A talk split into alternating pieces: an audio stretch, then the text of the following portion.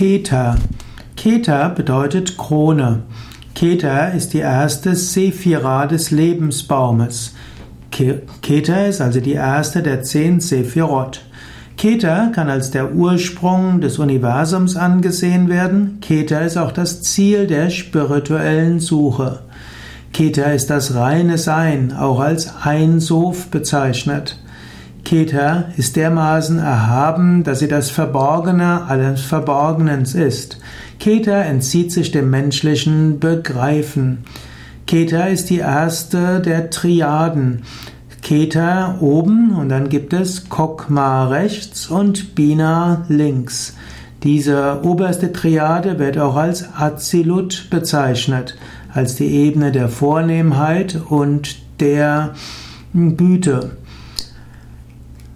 Keter, also das Unbegreifliche. Und dann sind Bina ist die intellektuelle Vernunft, Verstand und Kokma ist die Weisheit. Keter ist, symbolisiert auch den ersten Pfad der 32 Pfade der Weisheit.